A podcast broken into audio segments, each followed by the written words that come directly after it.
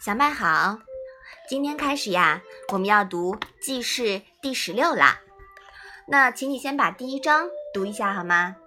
记事将伐专羽，然有记录见于孔子曰：“记事将有事于专羽。”孔子曰：“求吾乃尔是过于夫夫专羽。昔者先王以为东盟主，且在邦域之中矣。”是社稷之臣也，何以伐为？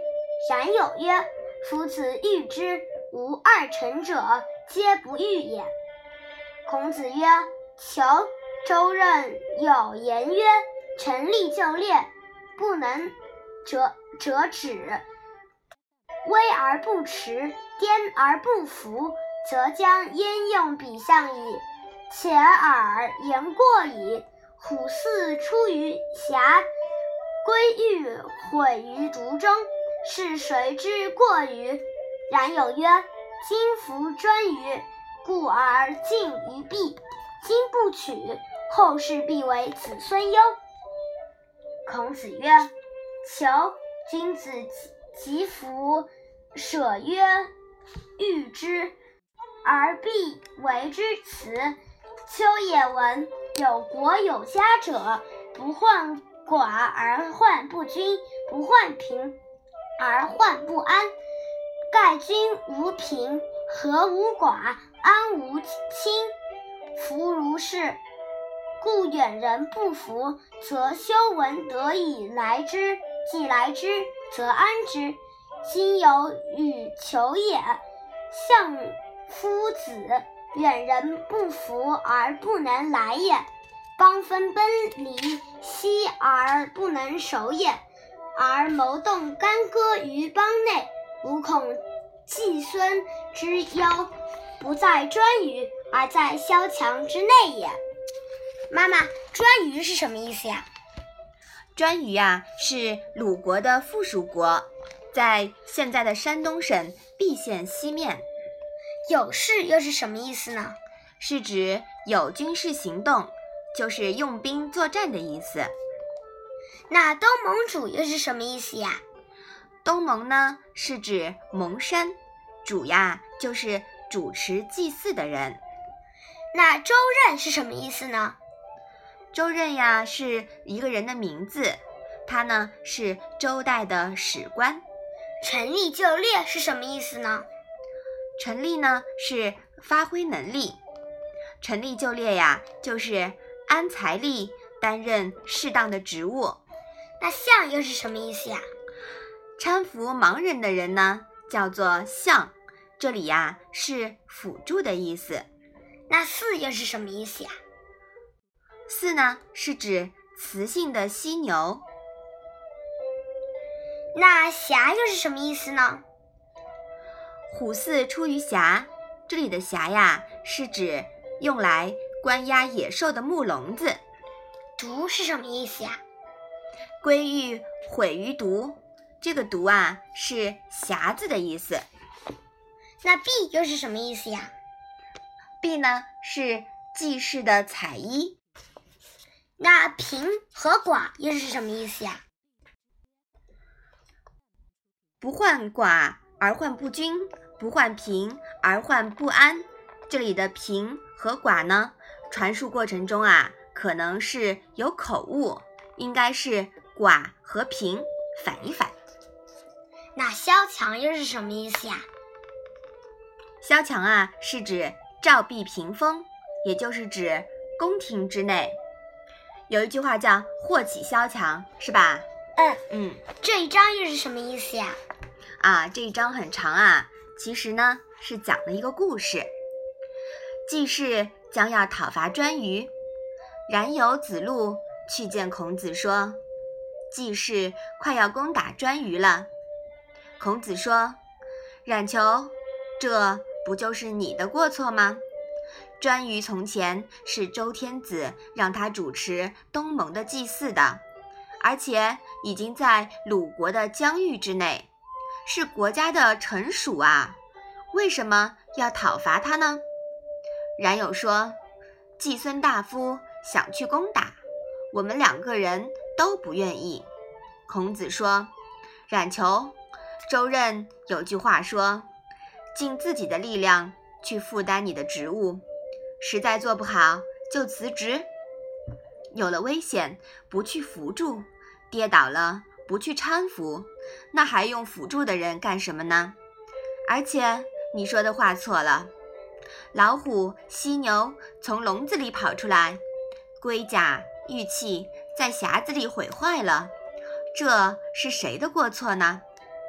冉有说：“现在专于城墙坚固，而且离毕衣很近，现在不把它夺取过来，将来一定会成为子孙的忧患。”孔子说：“冉求，君子痛恨这种不肯实说自己想要那样做，而又一定要找出理由来为之辩解的做法。”我听说，对于诸侯和大夫，不怕贫穷，而怕财富不均；不怕人口少，而怕不安定。由于财富均了，也就没有所谓的贫穷，大家和睦，就不会感到人少；安定了，也就没有倾覆的危险了。因为这样，所以如果远方的人还不归服，就用仁义礼。乐来招来他们，已经来了，就让他们安心的住下去。现在仲由和冉求，你们两个人辅助祭事，远方的人不归服，而不能招来他们。国内民心离散，你们不能保全，反而策划在国内使用武力。我只怕季季孙的忧患不在专于。而是在自己的内部呢。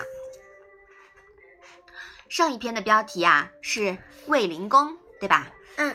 那这一篇的标题呢是季氏，下一篇呀则是阳货。这体现出了鲁国国势衰微，一代不如一代的过程。卫灵公呀是诸侯国的君主，在礼乐征伐出自诸侯时代。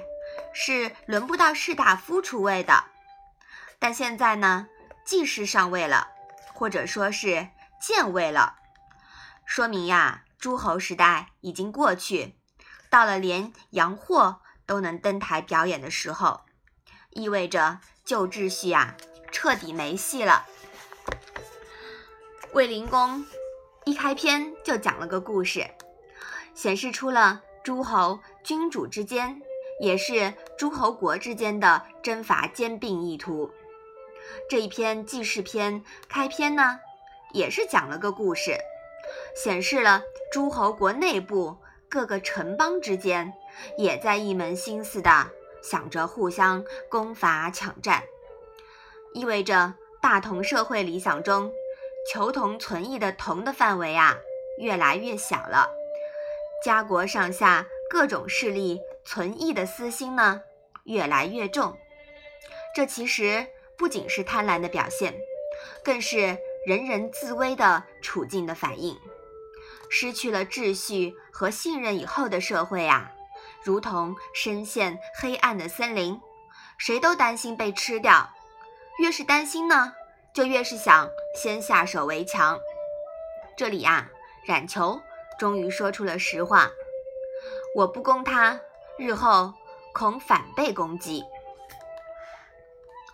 文明秩序推位以后呢，丛林法则成为了最后的真理。这种处境啊，其实是非常让人绝望的。身处其中的人，尤其是曾经受过文明教化的人，比如冉求和子路，其实呢也是备受煎熬。处于被支配地位的人，想恢复文明秩序。但又无能为力，因为个人的力量呀，实在是太渺小了。谁出头啊，谁就死。那么涉及征伐，孔子在卫灵公面前可以一走了之。如果冉求和子路也按照孔子所说的，不能择止来处理，撂挑子走人，这样子可以解决问题吗？颛臾就不会被攻伐了吗？就不会死人了吗？其实啊，肯定是不可能的。也许这样子死的人会更多。因为如果让冉求和子路去做这些事情呢，或许还能多保全一些百姓。所谓的“我不入地狱，谁入地狱”，有时候慷慨赴死比迎难而上、向死而生，其实呀更轻松。所以说，有几个人真的喜欢打仗呢？是吧？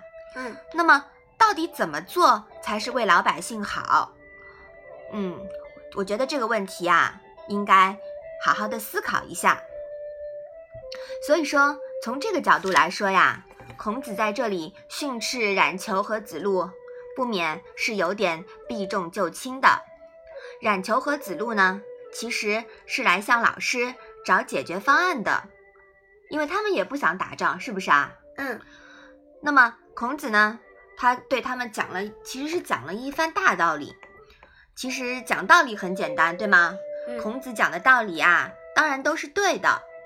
但是，对于处于绝对的权威、对最高的决策人来说呢，或许还有点用。但是要冉求和子路，他们也要做得到啊。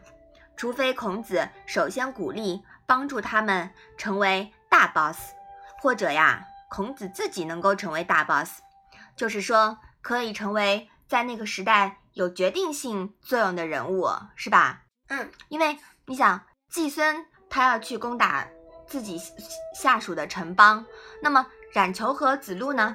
他其实是执行者，是吧？嗯，他们要么就逃跑，要么就去按照他的就是上级的旨意去做。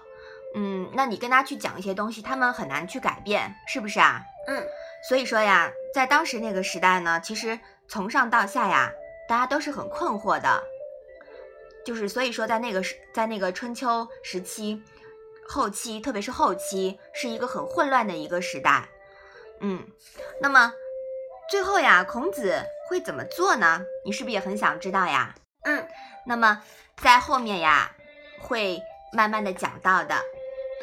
嗯，这一这一章啊，讲的很长啊。那么我们今天呀，就先讲到这里。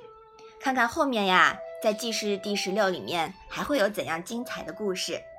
我们今天的《论语》小问问呢，就到这里吧。谢谢妈妈。